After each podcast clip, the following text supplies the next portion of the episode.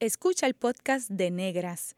Este programa se emite los viernes a las 3 de la tarde por Radio Universidad de Puerto Rico en el 89.7 FM San Juan y el 88.3 FM Mayagüez. Todo un mundo de música e información. Cadena Radio Universidad de Puerto Rico presenta Negras, producido por Colectivo ILE, un espacio para visibilizar proyectos antirracistas y educar de forma crítica e informada sobre la negritud y la racialización.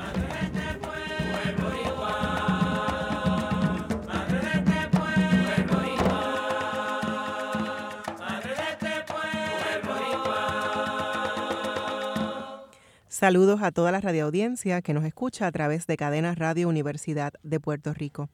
En esta edición de Negras les saludan Barbarida Liz Abadía Resach y Glorian Sacha Antonetti Lebrón para hablar sobre el asesinato de Neulisa Alexa Luciano Ruiz, una mujer negra trans. Nos acompaña el estudiante subgraduado de Sociología y Género, John Maldonado León. Bienvenido nuevamente a Negras, John. Gracias por, estar, por dejarme estar aquí. Bienvenida. En primer lugar, como miembros de Colectivo ILE, Glorian y yo, expresamos nuestra solidaridad con la comunidad trans puertorriqueña.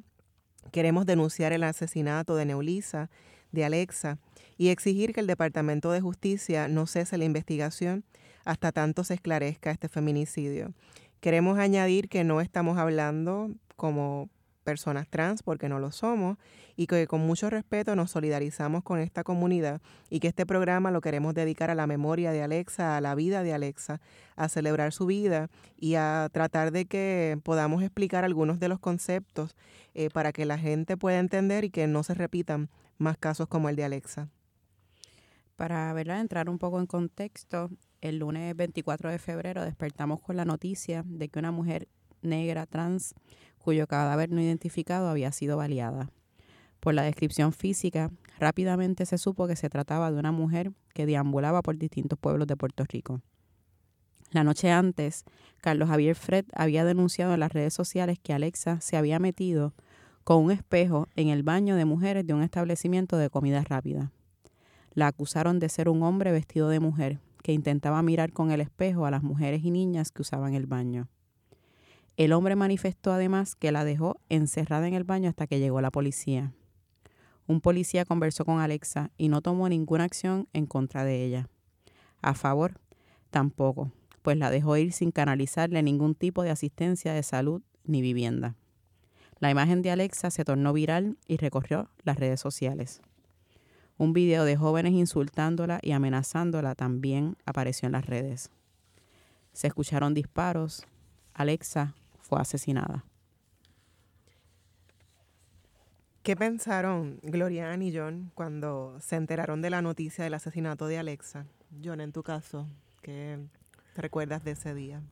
Este, bueno, yo estoy sumamente molesto, estoy sumamente indignado este, por la forma en que fue, su asesinato fue hecho un espectáculo, ¿no? Y en la forma en que fue este, circulado se circuló el video en las redes, ¿verdad? Como un asunto irrisorio, como si la muerte de ella este, fuese a causar la, ¿verdad? Este, la risa, ¿verdad? O, algún tipo de sentido de alegría por, por, por persona. Y este...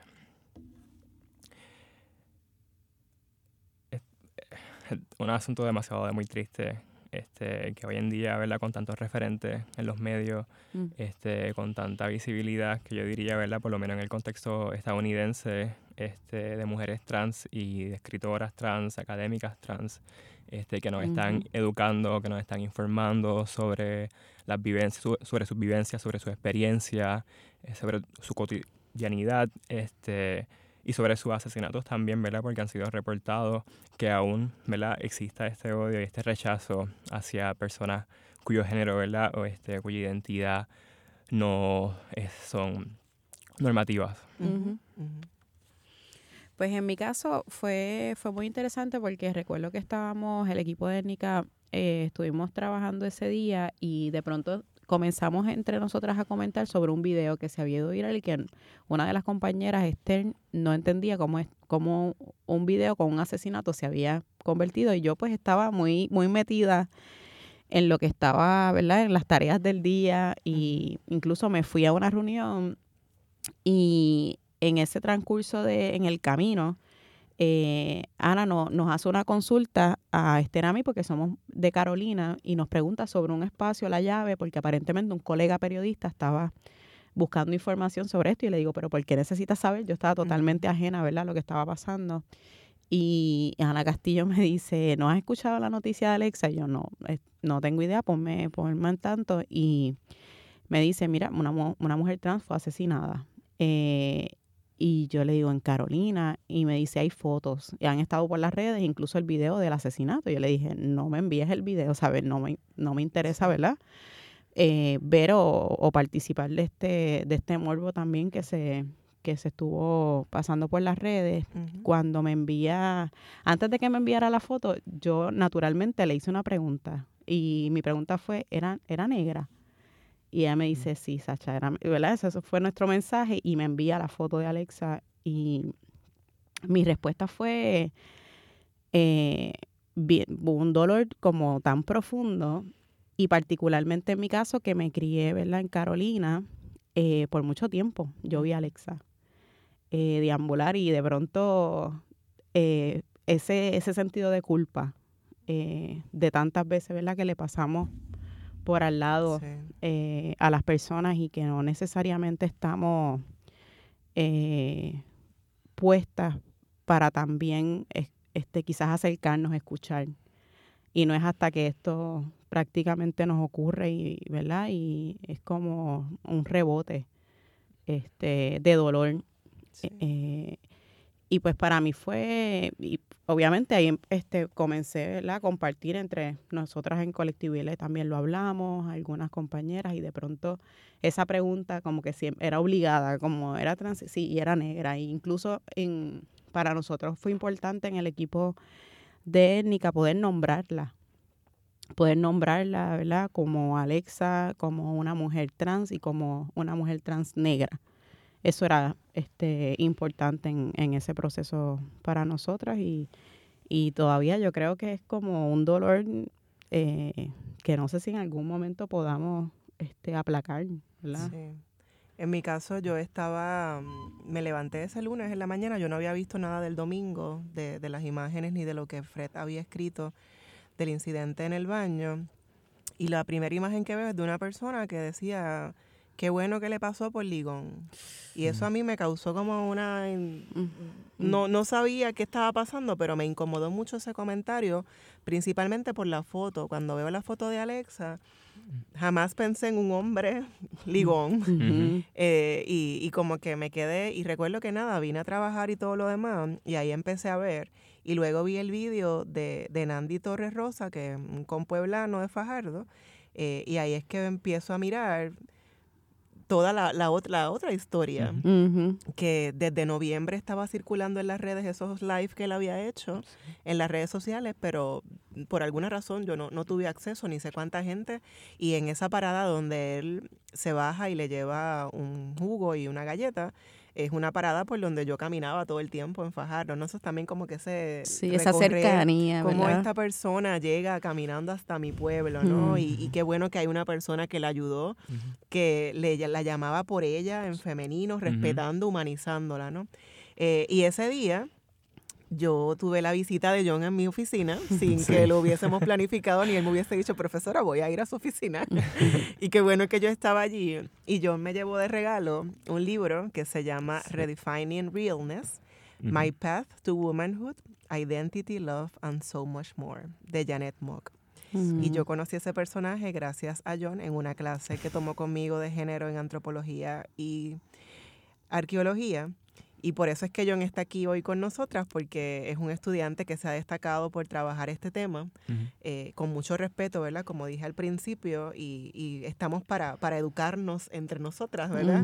Eh, sobre estos temas y para educar a la gente, ¿no? Que no entiende por qué para nosotras puede importar tanto, ¿verdad?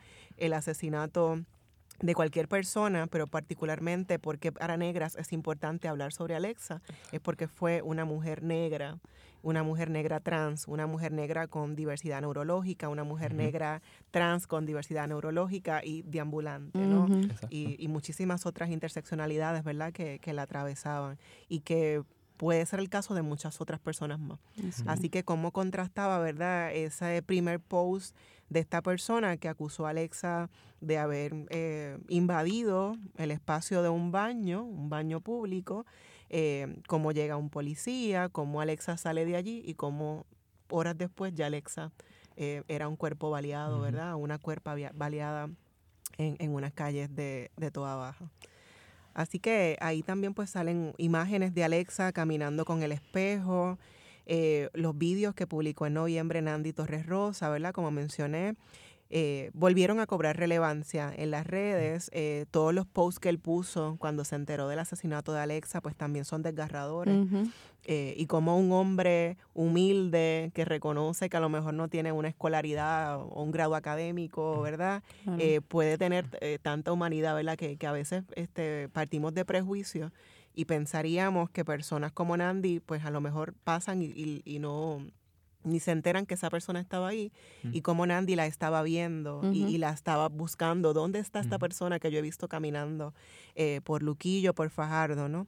Eh, igual un policía de Gurabo que también expresó su pesar por el asesinato de, de Alexa, que la había conocido en un momento que ella pasó cerca del cuartel eh, y le había provisto también alimentos. Así que esas imágenes contrastaban con esa acusación de un hombre cisgénero blanco. Eh, así que Alexa, ¿verdad? Oriunda de Carolina, era una mujer trans negra con diversidad neurológica que deambulaba por las calles de Puerto Rico. ¿Qué revelan todas esas intersecciones que atravesaban la cuerpa de Alexa? Pues mira, yo creo que eh, una de, de las cosas que, que más, eh, que más evidentes son en este proceso, yo creo que es uno de esos ejemplos donde podemos ver cómo opera el racismo mm. eh, sistémico, cómo opera el fundamentalismo religioso, ¿verdad? Que, que, sabemos y que hay unos reclamos de nuestras comunidades de que existe una separación de iglesia y mm. Estado, cómo, cómo opera ese sistema también, ¿verdad? Educativo, donde no hay una apertura eh, para cosas tan importantes como la perspectiva de género. Yo creo que el, el caso de Alexa no no, nos tocó una fibra, ¿verdad? Muy, muy importante de cómo se van dando esas manifestaciones eh, eh, sistémicas de opresión en, todos los niveles. Y en mi caso también yo creo que nos tocó una fibra también familiar y muy íntima. Yo, este, el caso de Alex a mí me, me, me, transportó a los 14 años cuando yo tuve la oportunidad de conocer a, a, mi Titi Coffee. Y Titi Coffee, cuando yo la conocí a los 14 años, era una mujer trans negra. Eh, y fue para mí una imagen muy, ¿verdad? Muy, muy dura porque siempre escuchaba a mis familiares hablar de tío Tony, de tío Tony, y conocer a Titi Coffee fue, fue un proceso eh, muy interesante y recuerdo con la sensibilidad de mi mamá, que, que era su hermana, ¿verdad? Contemporánea también con ella y mami contarme todos estos procesos de, de, de lo que ocurrió familiarmente, de cómo mi abuelo prácticamente la deshereda, eh, tan pronto supo, ¿verdad?, de, su, identidad y de, su, sus intereses. Eh, y, y cómo no es hasta prácticamente 20 años después que puede, él se tuvo, ¿verdad? Ya se tuvo que ir a Estados Unidos, a Nueva York, en ese proceso de, mi abuelo desheredar, desheredarla y tener que regresar ya cuando su madre está a punto de morir, eh, fue, fue bien doloroso porque tú dices, wow, que un hijo se tenga que apartar, ¿verdad? De su familia, de sus hermanos, de su madre, eh, porque todas estas cosas, toda esta moral está tan tan metida eh, en nosotros mismos y el, asunto patriarcal y el machismo, eh, porque prácticamente quien hace, toma todas estas decisiones en la familia eh, fue mi abuelo. Un hombre negro, ¿verdad? También tú dices, wow, todas estas cosas están aquí manifestadas, así que yo creo que no, nos hace ver, este, yo creo que ese asunto de racismo, ¿verdad? Personal que vemos, intrafamiliar, que muchas veces también está manifestado, y también ese racismo sistémico. Sí. Sí, totalmente. Este, yo encuentro que, que la policía, la forma en que la policía manejó ¿verdad? Este, el incidente, el primer incidente que se reportó en las redes fue una fue bien irresponsable, ¿no? Porque ellos mm. debieron este, brindarle a, Alexa pues, este, protección porque ella fue hostigada cibernéticamente. Hubieron muchos comentarios publicados en, en las redes, ¿verdad? Este, dirigidos hacia ella. Ninguno de ellos reconociéndola, ¿verdad? Como, como una mujer trans negra este, y violentándola. Y ellos, ¿verdad? Este, fue lo que detonó, ¿verdad? Este, su asesinato y lo que llevó a que fuese baleada y que se encontrara este, luego su cuerpo baleado. Sí.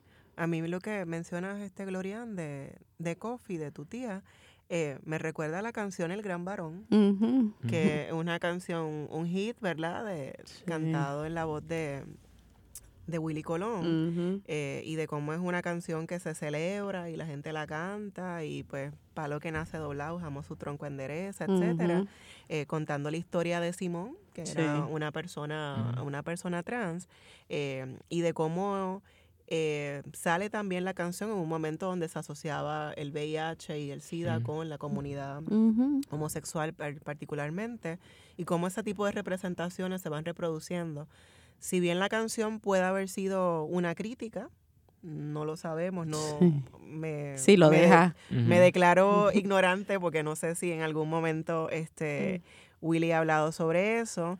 Eh, y de si era una, una denuncia entonces a, la discriminación y a la, a la transfobia, a la transmisoginia, a la em, eh, a la verdad este pues no lo sé.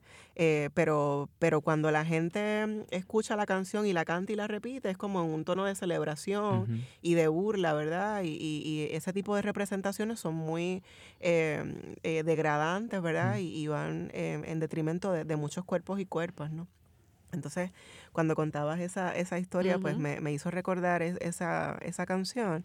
Y también de todas esas personas trans que, que una vez desde pequeña en sus pueblos, o sea, no son, no, Alexa no es un caso reciente, no es alguien de ahora, o sea, siempre hemos tenido, eh, yo recuerdo que mi abuela también me, me, ha comentado de personas trans en el, su barrio, en Fajardo, eh, y, y, le llamaban con nombres femeninos, pero nadie explicaba ni entendía, ¿verdad? Estos procesos. Y como tú mencionabas ahorita, John, eh, ahora que tenemos tantos accesos, eh, que puede ser problemático, porque entonces justamente por el acceso que tenemos vimos lo que pasó con Alexa pero que podamos discernir y, podamos escoger qué, qué, realmente a qué le vamos a creer, por qué la importancia de ver el otro lado, ¿verdad? Porque solamente vamos a creer esa imagen eh, que estaba criminalizando y demonizando a una persona.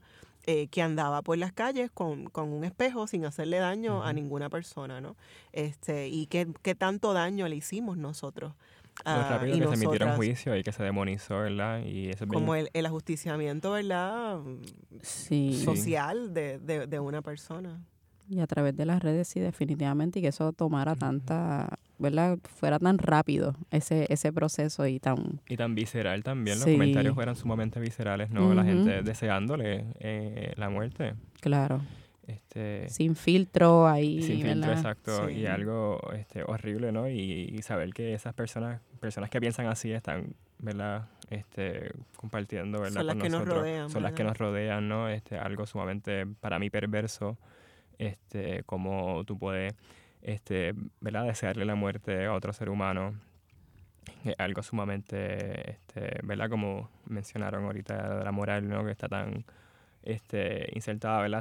Ese sistema este, patriarcal, ¿verdad? Cisgénero, este, blanco también, porque aquí este, en Puerto Rico las personas se creen que, que son blancas, ¿verdad? Y nos, a veces no se reconoce mucho su negritud, no reconoce su negritud.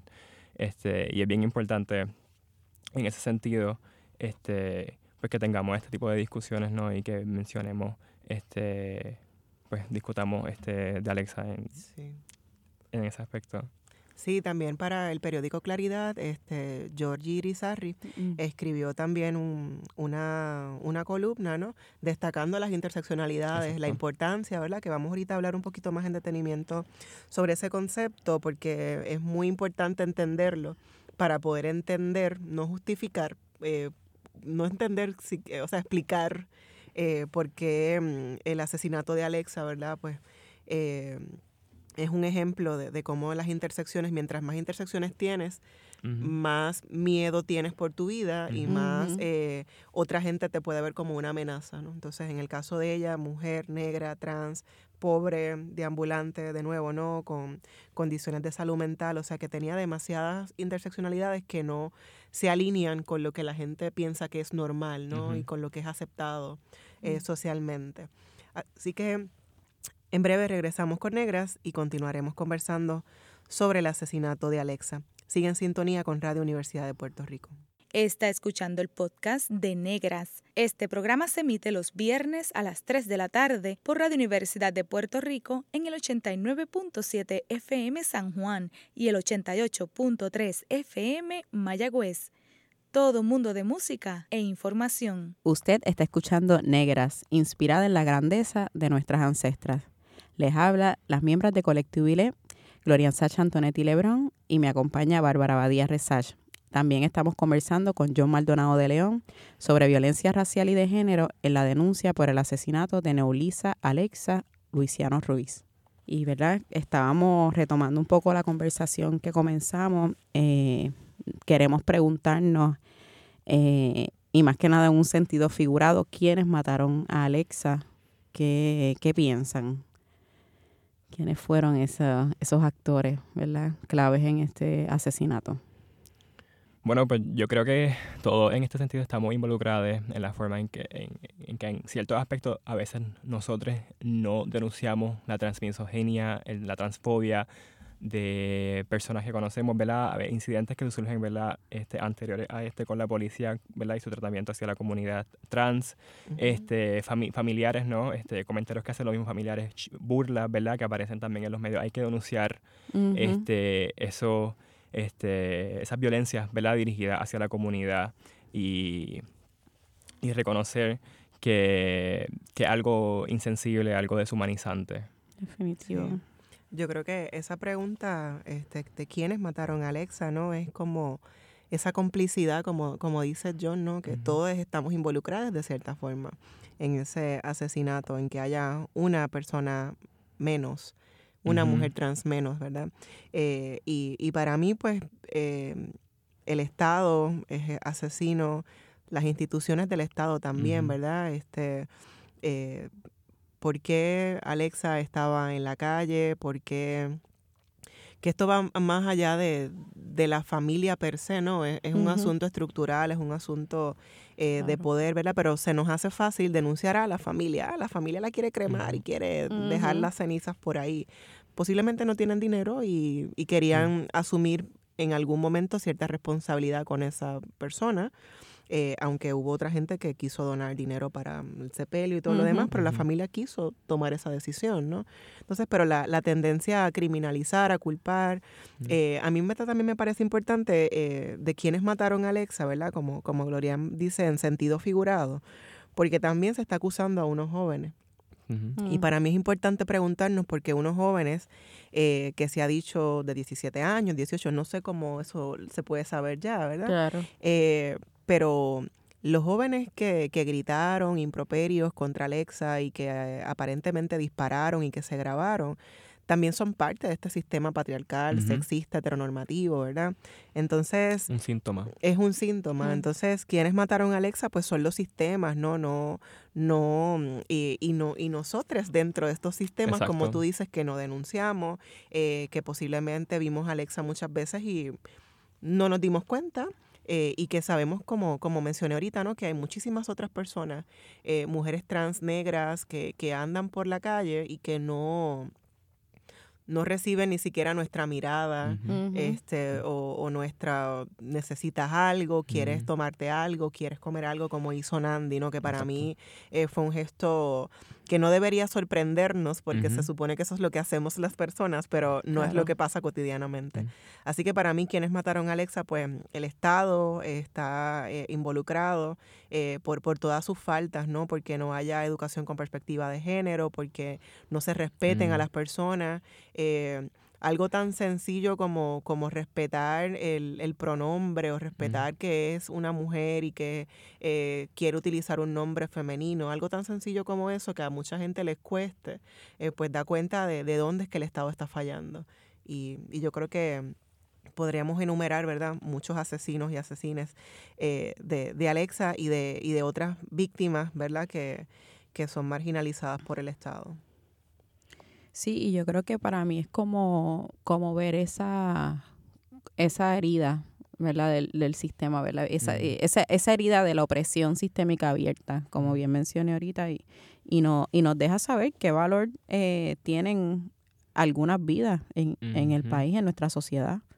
Eh, porque yo también me pregunto y digo, bueno, este caso de Alexa se visibilizó, pero ¿cuántas más han ocurrido y no, no necesariamente tenemos, tenemos cuenta de eso, ¿verdad? O esa información. Aquí eh, el asunto de, visibilidad cobra un rol eh, muy importante y, y, triste también, ¿verdad? Pero, pero ¿cuántas más han ocurrido y no, no sabemos, ¿verdad? No podemos, no podemos nombrarlas eh, en, este, en este proceso. La importancia de nombrarlos, eso es clave, nombrarlas, nombrarles como las personas quieran que se les llame. Eh, el asunto de la seguridad, ¿verdad? Que mencionaba Glorian ahorita, cómo eh, estas personas necesitan sentirse seguras y no hay espacios seguros para muchas personas.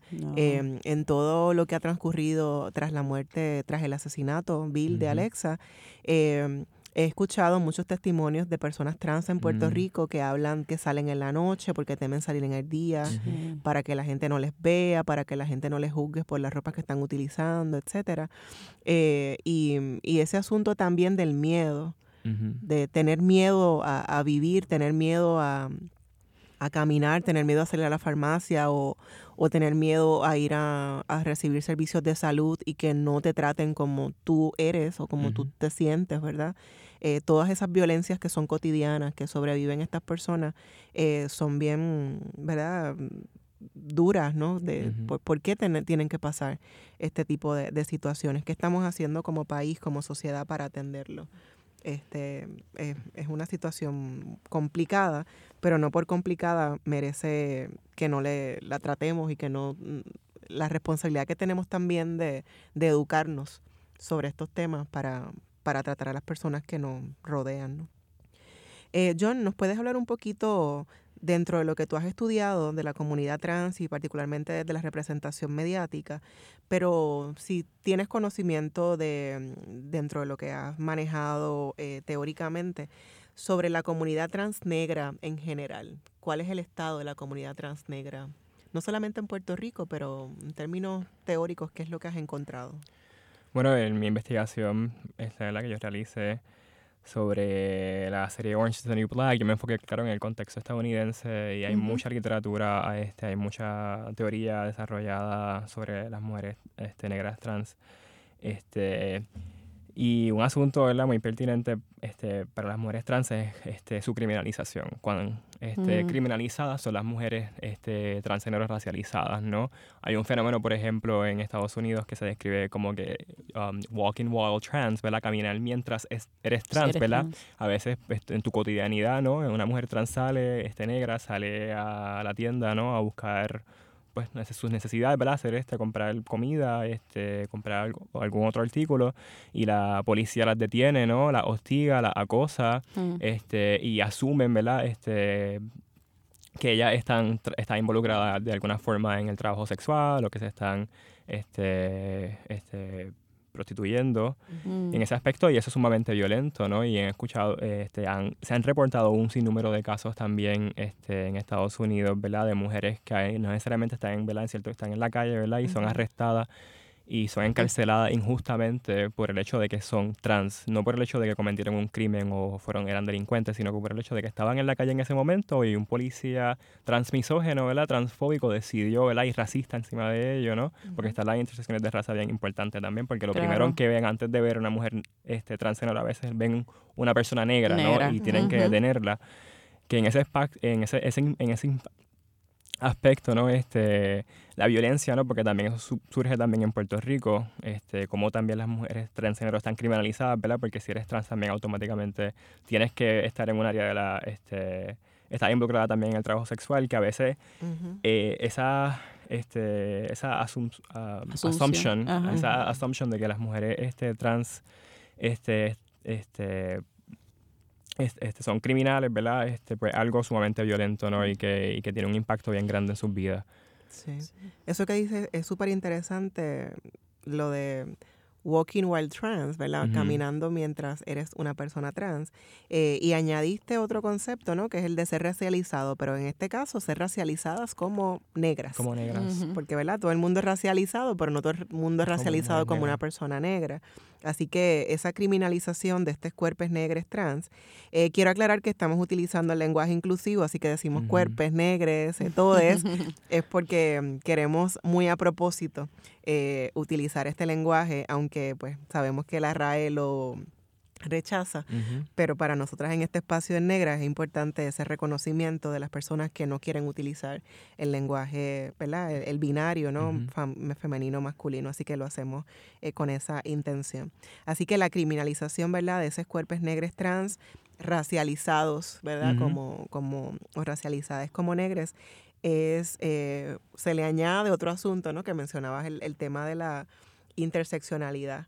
Eh, ¿Cómo podemos explicar de una forma simple para las personas que nos escuchan qué es interseccionalidad y por qué lo repetimos tanto y por qué es importante para nosotras hablar de interseccionalidad? Bueno, yo pudiera añadir, ¿verdad? De una manera bastante simple, es cómo eh, estas múltiples opresiones y de cierta manera identidades se, se entrelazan, ¿verdad? Se intersecan en, en la vida eh, eh, de nosotros, ¿verdad? El asunto de, de raza, de género, eh, el asunto, ¿verdad? De orientación sexual, de clase, Así que hay uno... Nacionalidad. nacionalidad. Sí, y, pues es, bien importante que la gente pues, lo entienda porque no hay una sola experiencia, ¿verdad? Eh, hay una, una cuestión de múltiples identidades, pero lo más importante es que hay múltiples opresiones eh, sistémicas que se van manifestando eh, por cómo la gente, ¿verdad? Nos percibe, todas las condiciones, por desde donde nacemos, donde tenemos las oportunidades de acceso, de, de poder estar, de estar seguros.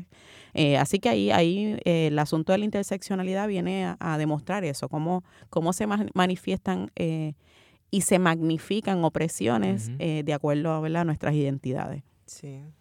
También desde el feminismo negro, ¿verdad? Este, una figura importante es Kimberly Crenshaw, pero antes de Kimberly hubo gente que también estaba hablando este, desde el Conbaji River Collective, estaban hablando de interseccionalidades, ¿no? Desde el nacimiento yo creo que desde el feminismo negro se ha, ¿verdad? Se ha eh, eh, hay, hay, interseccionalidad ¿no? en el corazón de, y en el núcleo del feminismo negro. Hay interseccionalidad porque las feministas negras no, y me refiero a Bell Hooks, me refiero este, también a Angela Davis, también que este, estaban denunciando el feminismo liberal, el feminismo blanco, ¿no? que se enfocaba en la opresión de la mujer blanca, pero entonces hay unas realidades que se enfrentan a las mujeres negras particulares que no van a poder entender y que tampoco estaban impuestas, ¿verdad? Que no van a entender a las feministas blancas, pero que tampoco estaban dentro de su agenda, ¿no?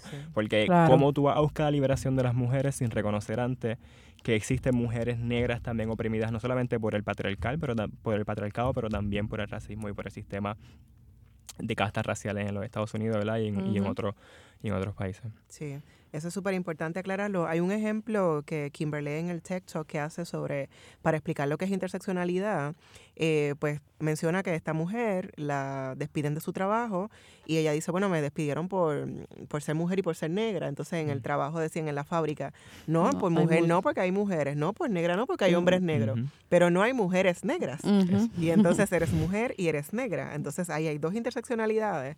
Había mujeres, pero no negras, y habían hombres, pero no, son mujeres, aunque son negros, ¿no? Así que es importante, ¿verdad?, que las personas entiendan por qué utilizamos este término y las implicaciones que tiene. Y en el caso de Alexa particular, todas esas interseccionalidades que hemos estado mencionando a lo largo del programa son importantes.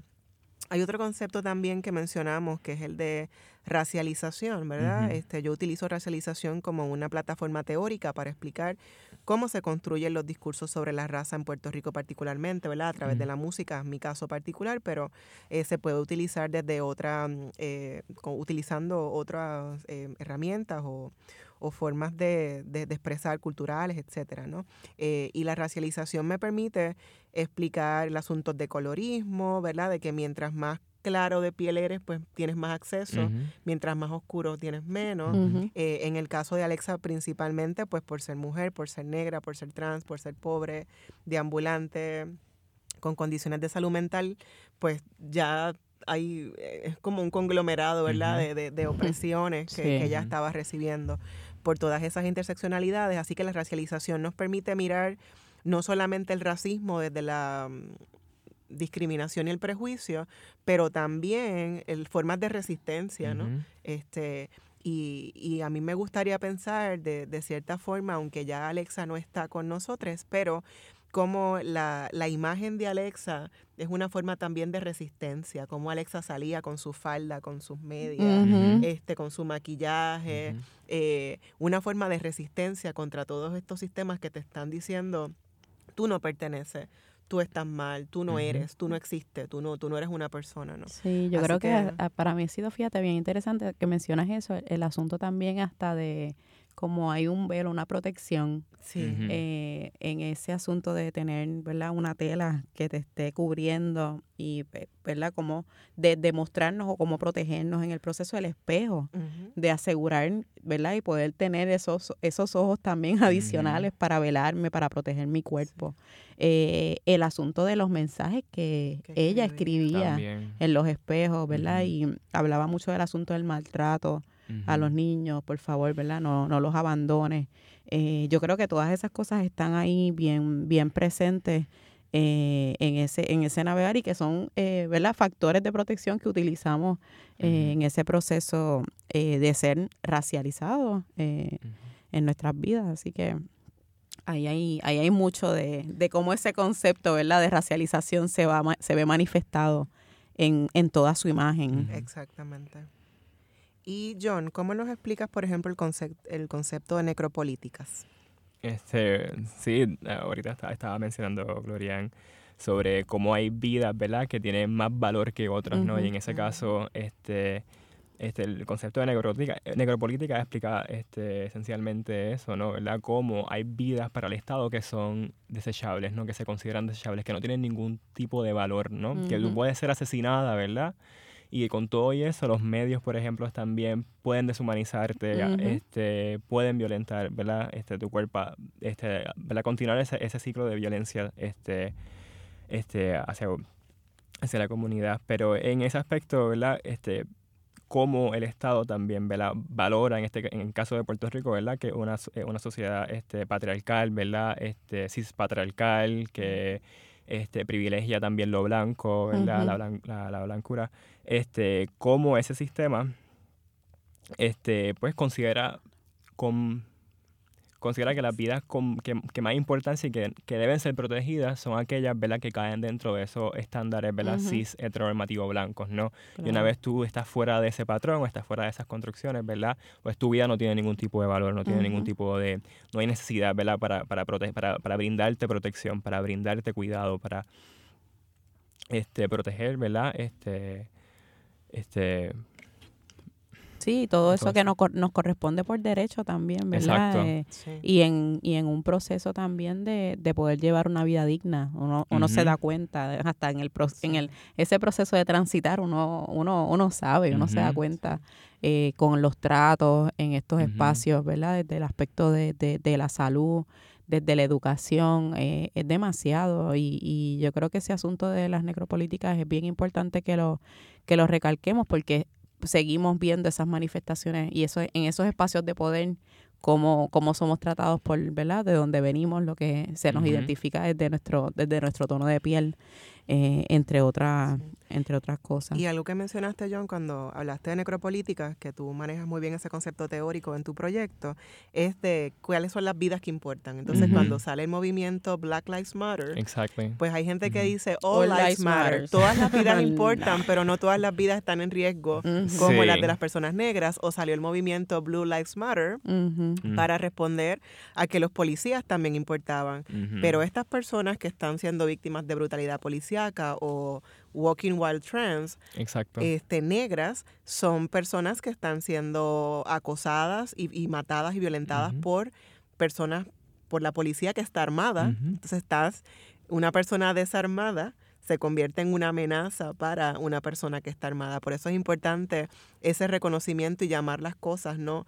Las vidas negras importan, importan porque hay otras vidas que no están reconociendo esas vidas negras. Y el reclamo también este, de la comunidad trans negra estadounidense la trajo, introdujo también el Black Trans Lives Matter, también, ¿verdad? Porque dentro de la comunidad negra estadounidense también hay un rechazo, ¿verdad? Quieren este, este, um, luchar por, por ¿verdad? hacer una lucha antirracista, pero no quieren tampoco necesariamente incluir a las mujeres trans negras cuando ellas están siendo asesinadas, ¿verdad? Constantemente. Este, también me hace pensar del asunto del acrónimo, ¿no? Que la gente critica como, el acrónimo ya tiene 13 letras o no sé cuántas, LGBTQ, bla, bla, bla, y, y, a veces lo dicen hasta de una forma burlona, ¿no? Mientras haya personas que no se sientan incluidas en alguna de esas letras, hay que seguir añadiendo letras. Así es. Entonces, es importante, ¿no? Este, Ese reconocimiento. Representa una letra para algunas personas, pero para otra, otra gente representa que se les reconozca, que se les humanice. La validación, sí. La validación. Bien importante.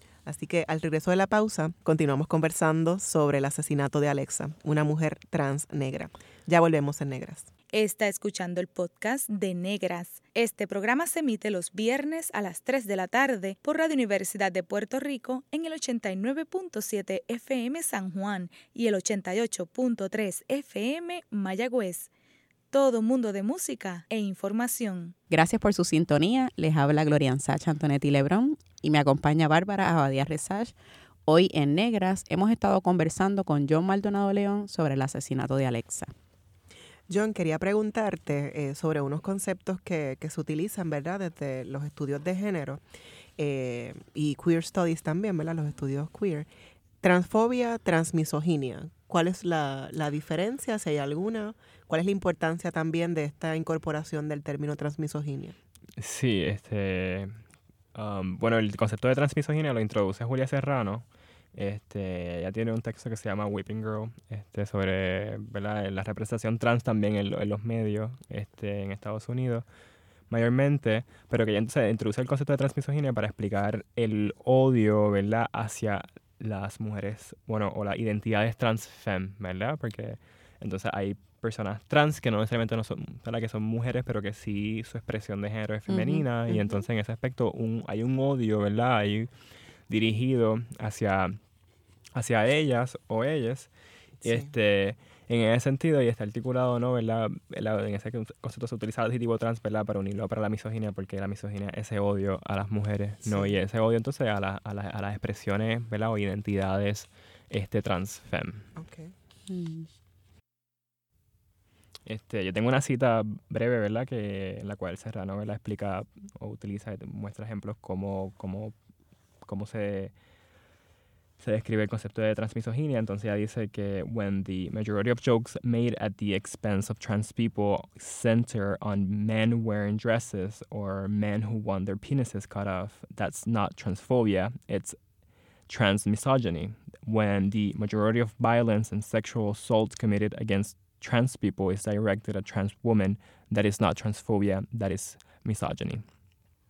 Okay. Y si lo, ¿verdad? hacemos una traducción de esa cita, es como eh, cuando se, se siguen reproduciendo las bromas que centran... Eh, los titulares de, de, de, los artículos ¿verdad? que se publicaron que en los se publicaron, que hablaban ¿verdad? de un hombre vestido de mujer eh, y de y de hombres que quieren, ¿verdad? Que, que se, se refiere a, ¿verdad? Cómo quieren cortar su, su pene, pues eso eh, no necesariamente abarca el, el, el, tema de transfobia, sino eh, transmisoginia, ¿verdad? Porque se está, se está hablando de, de cuerpos que son eh, más que nada en, en, femenino, ¿verdad? Y el, la, la, última parte también, que ¿cuál era el cierre de la, de la cita? la misoginia. When the majority of violence and sexual assault committed against trans people is directed at trans women, that is not transphobia, it is transmisogyny. Exactamente, que en la comunidad trans, dentro de la comunidad trans, las mujeres trans Exacto. tienen más riesgo de perder la vida a manos del odio, de la misoginia, que un hombre trans. Porque todavía dentro de esa jerarquía seguimos viendo dentro del sistema patriarcal, pues lo hombre y lo que representa lo masculino sigue estando en el tope, ¿no? Y lo femenino está abajo. Así que eso es odio. Sí, la sobrevalorización de, de lo masculino y la desvalorización, de, lo, femenino. Y, y hay un concepto también que eh, el TERF, ¿a qué se refiere? T-E-R-F. Bueno, eso también está dentro de los reclamos de Julia Serrano, ¿no? ¿verdad? Como el feminismo liberal blanco cis ha excluido a las mujeres trans, ¿verdad? Y mm. entonces, pues, el acrónimo, ¿verdad? El TERF significa Trans Exclusionary Radical Feminist or Feminism. Y este, pues yo encuentro eso muy problemático, ¿no? ¿Verdad? Porque si tú vas a buscar la libertad de todas las mujeres, ¿verdad? El feminismo debe ser, este, debe, debe estar entendido a través de unos lentes interseccionales, ¿no? Y debemos entonces considerar, ¿verdad? Todas esas experiencias trans, negras, este, um, neurodiversas, este, también con diversidad funcional, ¿verdad? También reconocer todas esas experiencias, ¿verdad? Y incorporarlas dentro de la agenda y dentro de la de los proyectos políticos, ¿no? Del feminismo. Claro. Hay otro concepto también que es el de passing o pasar, que Janet Mock lo trabaja de, de, cómo ella puede pasar como mujer y nadie le cuestiona necesariamente que sea una mujer trans y la ven como mujer y, y quitan, ¿verdad? Ese prefijo trans. ¿Qué implicaciones tiene el, el, passing? Como cuando hablamos de white, passing, ¿no? Cuando una persona pasa por blanca. Exacto, cuando... pasa por cualquiera que sea la identidad. Sí, este, pues en ese aspecto, ¿verdad? Eh, a mí no me gusta mucho discutir el concepto de passing, ¿verdad? Porque yo tampoco pues, soy una persona trans, ¿verdad? Y esto es algo que debe estar discutiendo tal, una persona, ¿verdad? Desde su experiencia. Pero cuando, ¿verdad? Pues partiendo del trabajo de, de Janet que ella dice que pues el concepto passing es cuando una mujer este, o, u hombre trans tiene la posibilidad de pasar como una persona cisgénero, ¿verdad?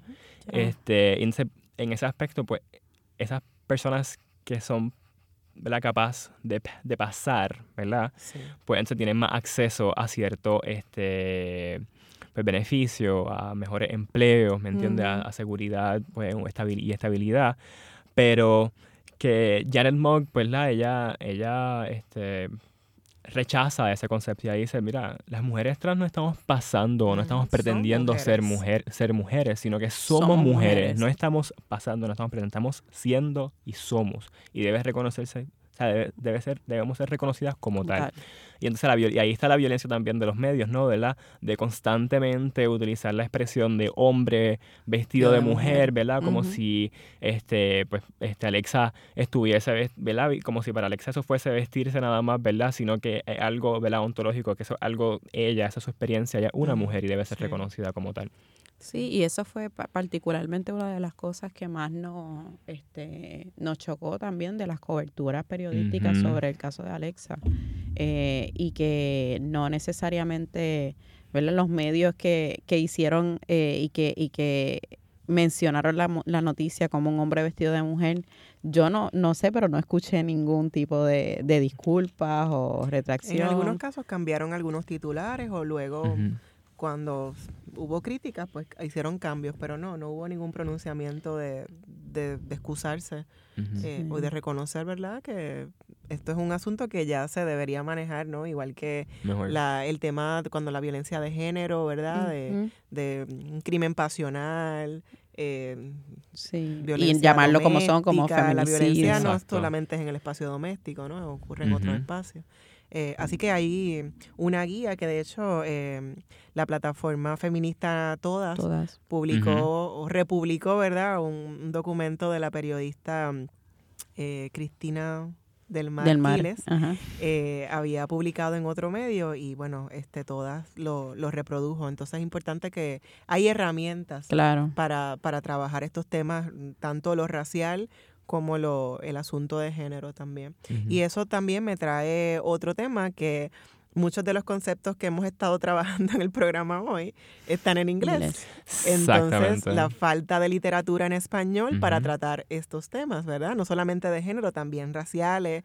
Eh, cuando buscamos literatura para hablar, no sé, de afrolatinidad o para hablar todos están en inglés o la mayoría, muy poco se ha publicado. Entonces, eh, es una lucha que yo a veces trato de, librar, de que cuando me publican algo en inglés, pues también que salga en español.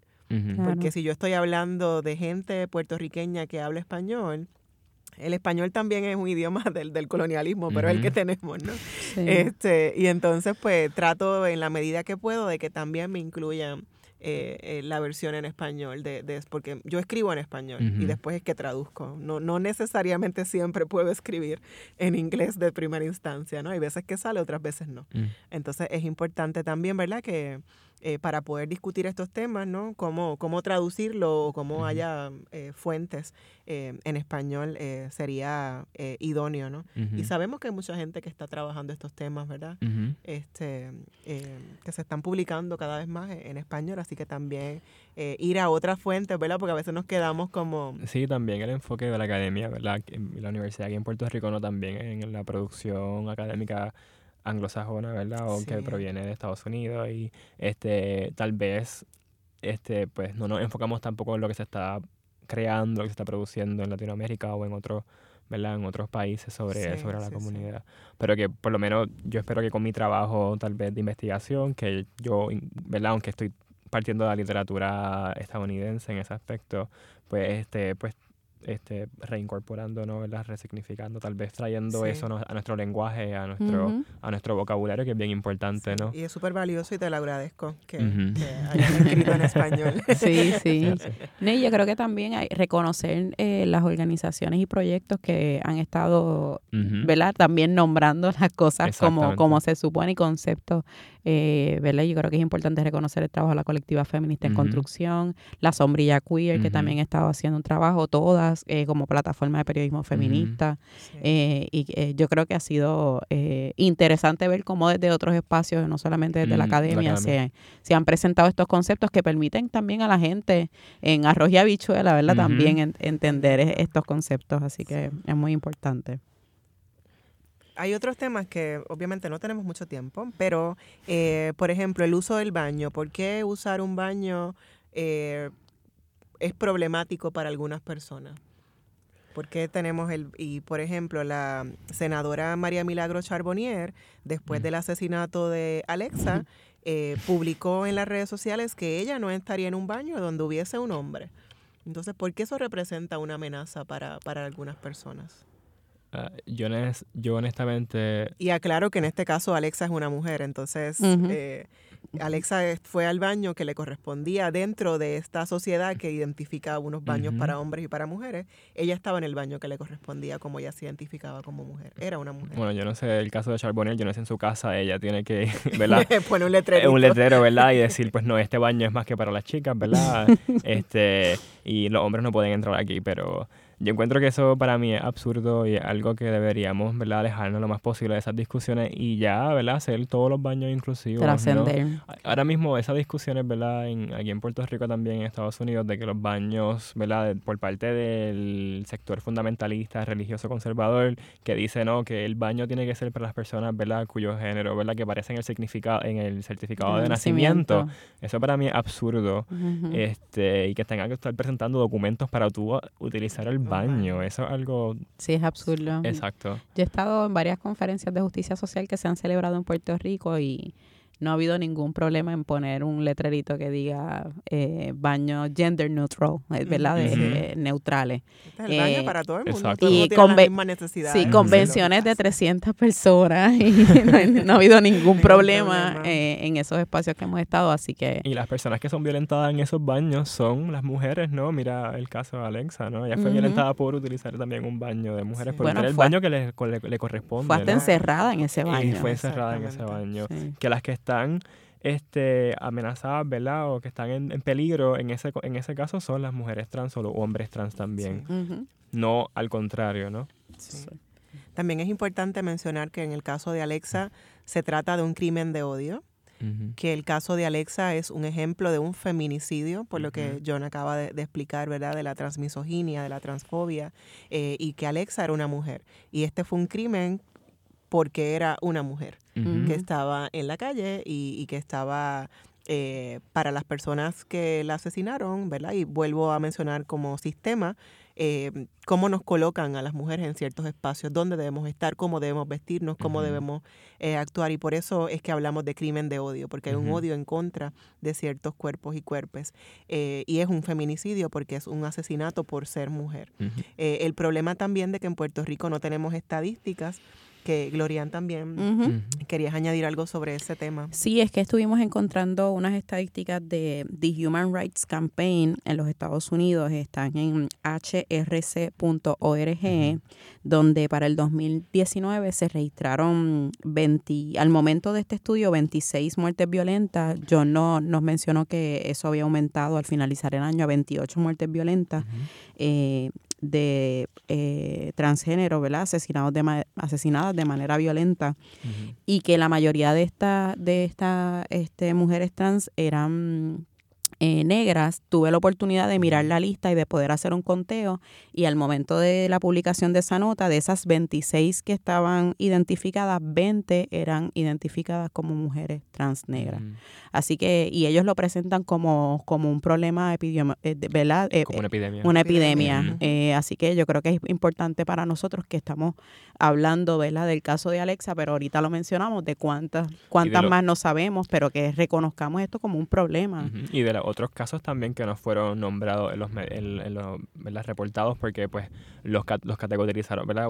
Categorizaron como hombres, ¿no? Sino no ir reconociendo sus identidades que pueden ser, puede aumentar el número, ¿verdad? Porque no, no sabemos cómo se fueron manejados porque la policía en la mayoría de los casos y a menudo no, no entienden y entonces lo que hacen es que la, la, la encasillan y la ubican en, en, pues, en, la categoría hombre. Como en el caso de Alexa. Como en el caso de Alexa, que es lo que está pasando, ¿no? Como un asesinato a, a un hombre, y entonces el asesinato a una mujer. La importancia de, de, nombrarlo, la importancia de reconocer que estamos en un estado de emergencia mm, correcto. Eh, en Puerto Rico, la importancia de que haya educación con perspectiva de género.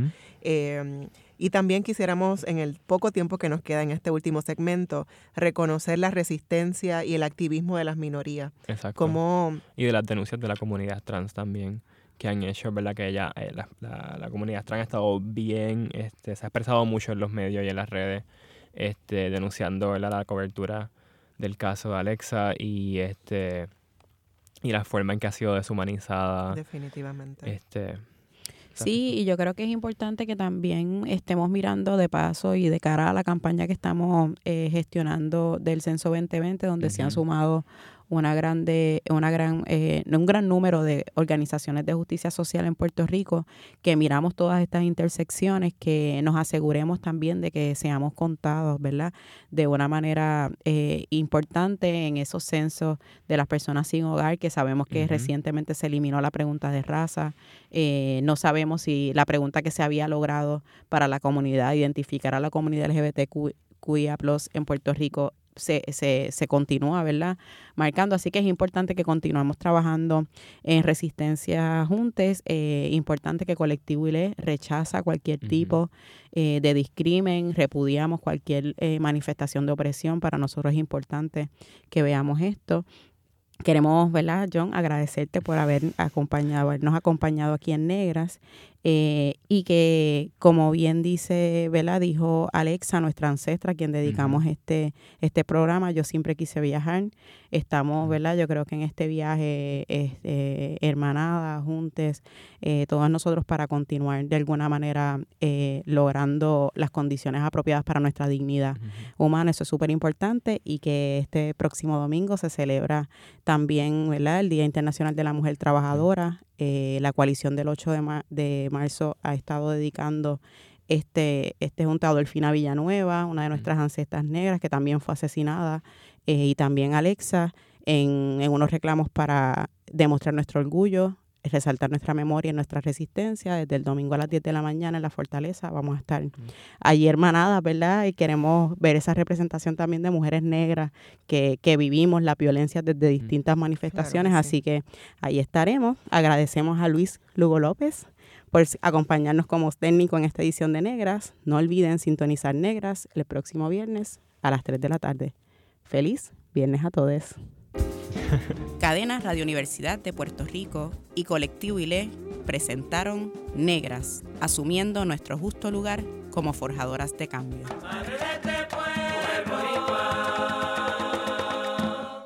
Acaba de escuchar el podcast de Negras. Le invitamos a que nos sintonice los viernes a las 3 de la tarde por Radio Universidad de Puerto Rico en el 89.7 FM San Juan y el 88.3 FM Mayagüez. Todo un mundo de música e información.